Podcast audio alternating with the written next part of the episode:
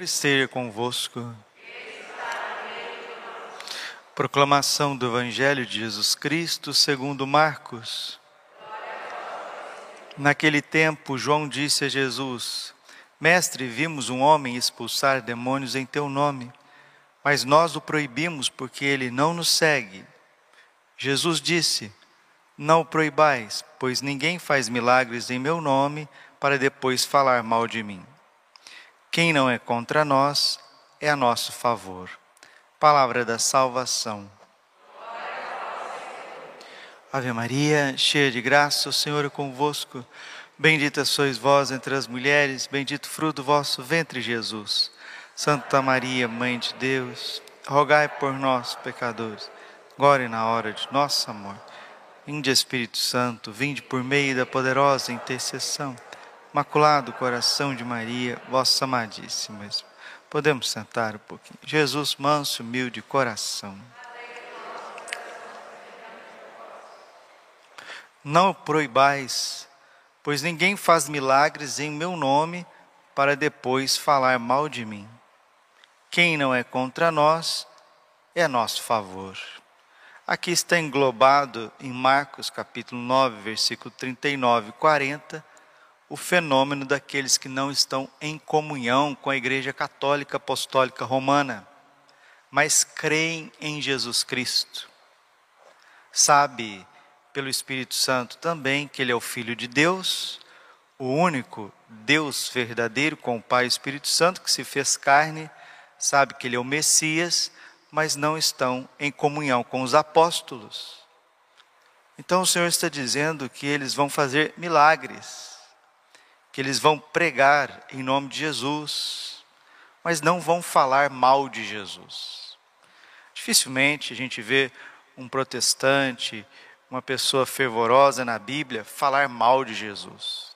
Às vezes a gente vê evangélicos e protestantes se dirigir a Jesus assim: o Senhor Jesus, o Senhor Jesus. Enquanto às vezes católicos mal formados, né? católicos paraquedistas, né? caóticos, apostáticos, românticos, não sabem nem pronunciar o nome de Jesus, que tem um poder muito grande. Se aqueles que não têm comunhão com a Igreja Católica, com os apóstolos, fazem milagres em nome de Jesus, e o amam, e o querem bem, e o adoram, e veneram, respeitam o seu santo, santíssimo nome. Isso não é algo tão ruim. Mas, padre, não tem um problema aí? Tem um problema da falta da unidade. Mas Jesus está falando para São João: João, deixe, não queira fazer guerra contra isso, porque essa situação, no devido tempo, eu vou resolver. Quem vai resolver essa situação da dissolução, da desunião entre os cristãos, não é o fulano, beltrano, ciclano, não é nem São João, o apóstolo, o santinho, e santinho mesmo, no bom sentido, uma alma pura, inocente, apaixonado por Jesus, obediente, cheio de fervor, de amor. Não é nem São João que vai resolver o problema da unidade dos cristãos. Vai ser o Espírito Santo.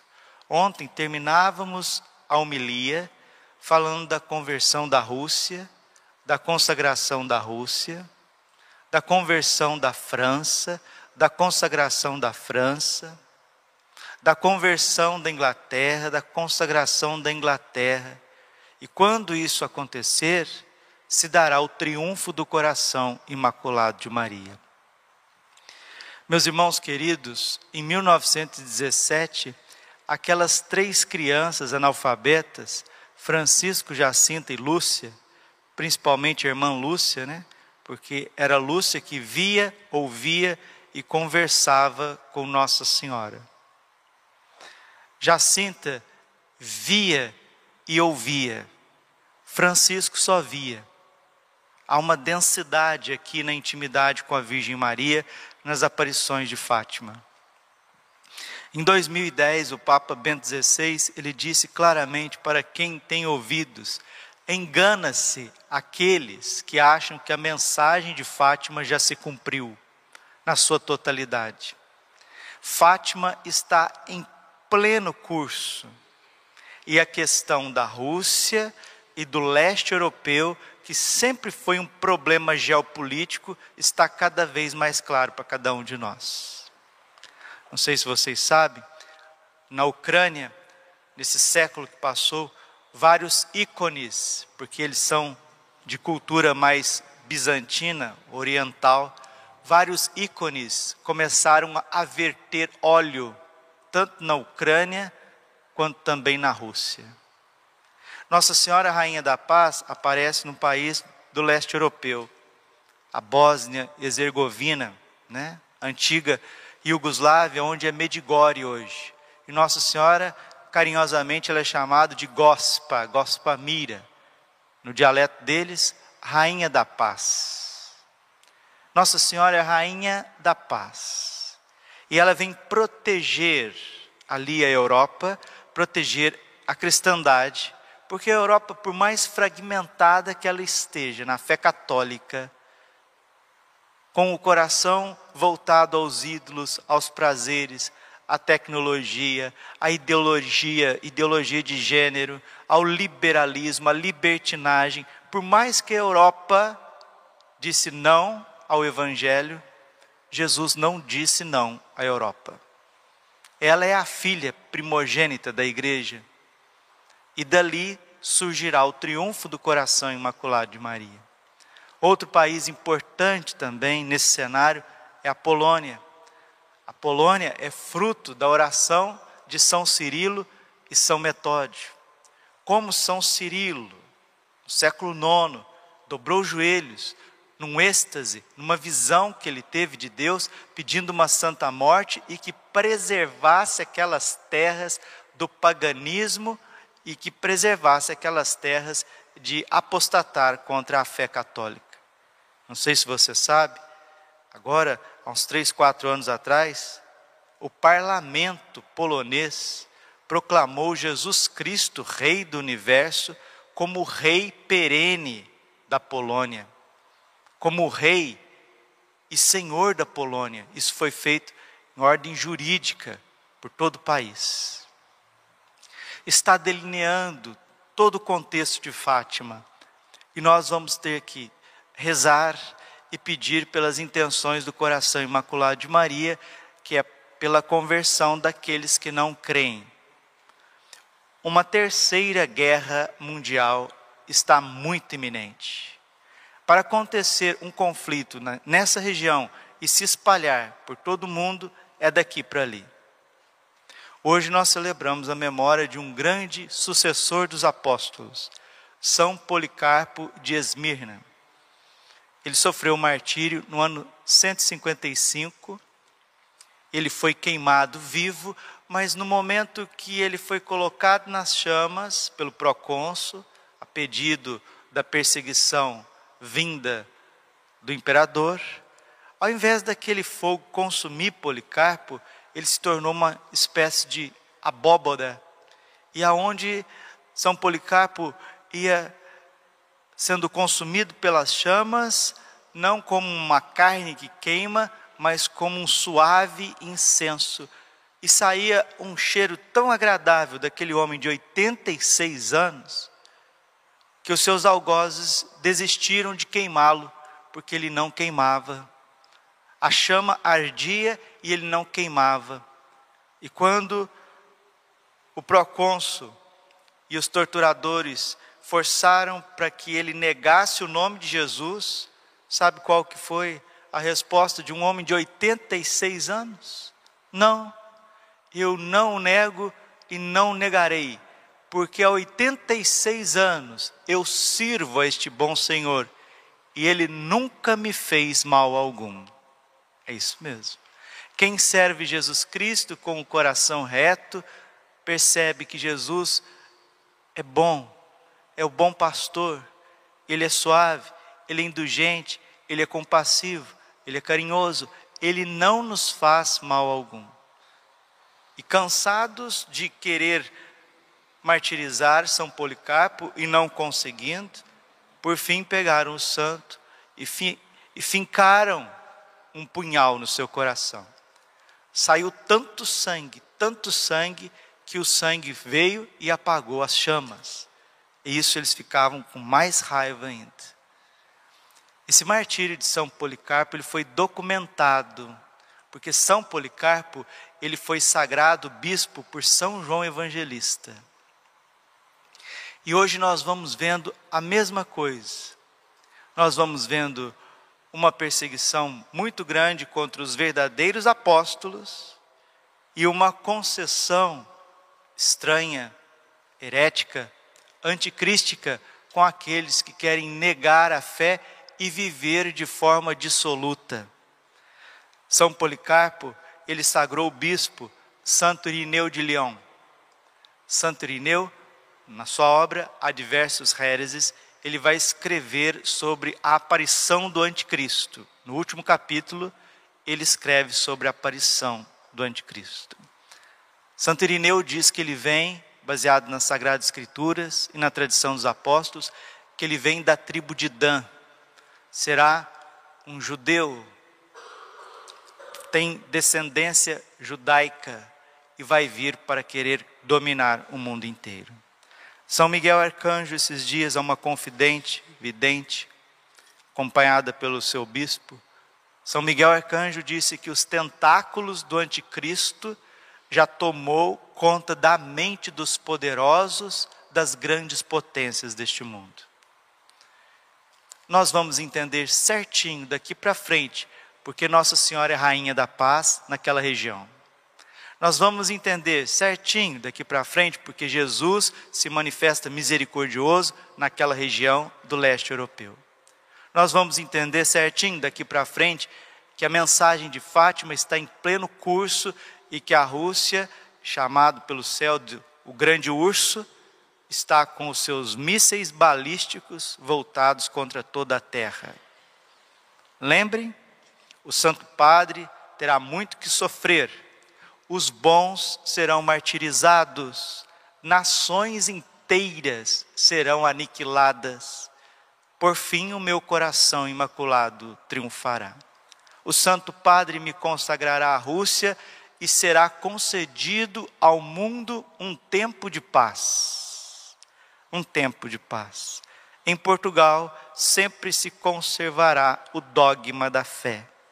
Falava ontem, repito, se destruírem os templos físicos, se vier uma guerra, uma grande perseguição, não perca a fé católica. Nós já vemos claramente a perseguição com esta questão da pandemia. O que que surgiu atrás dessa pandemia, né? Não é somente uma pandemia, né? É uma pan-ideologia. Pan é tudo, né? Pan, em grego, significa tudo. É uma pan-ideologia, onde que está amordaçando a liberdade religiosa das pessoas, o direito de ir e vir, está indo contra a liberdade da consciência das pessoas. E nós estamos vivendo num tempo de grandes tensões. Isso reflete no coração das pessoas. Isso reflete no nível de ansiedade, no nível de tristeza. A gente percebe claramente que Deus, Ele é o mesmo de ontem, de hoje, sempre, como está lá em Hebreus capítulo 13, versículo 8. No entanto, quem é de oração sabe o que o padre está dizendo. Que já teve tempos que as vacas já foram mais, mais gordas, não foram? Já teve tempo que a gente rezava com um pouquinho mais de facilidade. Que a gente pedia o Espírito Santo e parecia que o Espírito Santo estava mais pronto. Ai, padre, o senhor está dizendo que o Espírito Santo não se derrama mais? Não, não é isso que eu estou dizendo para vocês. Mas eu estou dizendo que há um tempo para cada coisa debaixo do sol, debaixo desse céu. E esse tempo é um tempo de provação e de purificação. Só vai passar por ele quem for criança. Termino essa homilia no dia de São Policarpo de Esmirna. Esmirna é a segunda igreja do Apocalipse. Esmirna significa sofrimento. É a única igreja do Apocalipse que não sofre censura do Senhor. As sete igrejas sofrem censura e correções. Esmirna não, porque era pobre, desprovida de tudo. A riqueza de Esmirna era o Senhor. E hoje no Salmo a gente ouviu: Felizes os pobres de espírito, porque deles é o reino dos céus. Felizes os pobres em espírito, porque deles é o reino dos céus. Esmirna era pobre, São Policarpo era pobre, os cristãos do século II, III eram pobres de bens, pobres de recursos, por isso eram tão cheios do Espírito Santo que foi a geração dos mártires. A irmã Agnes Sassagawa, a vidente, confidente de Akita, provado pela igreja, viu? Akita, provado pela igreja, 1973, a imagem lacrimejou 101 vezes sangue, aprovado pela igreja. A irmã está com quase 90 anos, reside no Japão.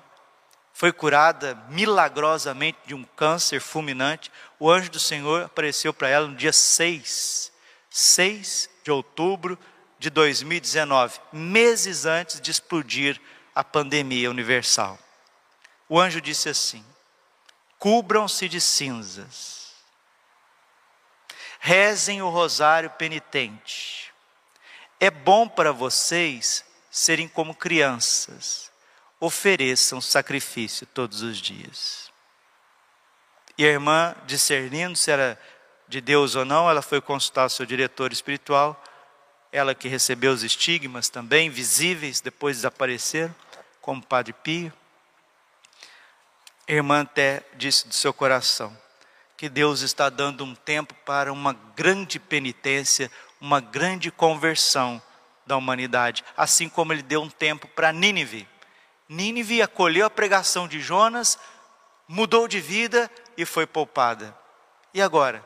Nós estamos acolhendo a pregação dos apóstolos, dos sucessores dos apóstolos? Nós estamos acolhendo as mensagens de Nossa Senhora? Ou nós vamos resistir e sermos castigados. Rezemos, peçamos a intercessão de São Policarpo. Policarpos significa muito fruto. Que nós também sejamos como Policarpo, possamos dar muito fruto de conversão, de santidade e de caridade para poupar, poupar a terra de tantos flagelos. O anticristo, ele está solto, ele é o demônio com seus demônios caídos, seus anjos caídos. E ele já está tomando conta da mente dos poderosos, das grandes potências. Aí onde que entra a força da nossa oração. Pequeninos, pequenos, pobres, como São Policarpo de Esmirna. Glória ao Pai, ao Filho e Espírito Santo, como era no princípio, agora e sempre. Coração imaculado de Maria, confiança, saúde vitória.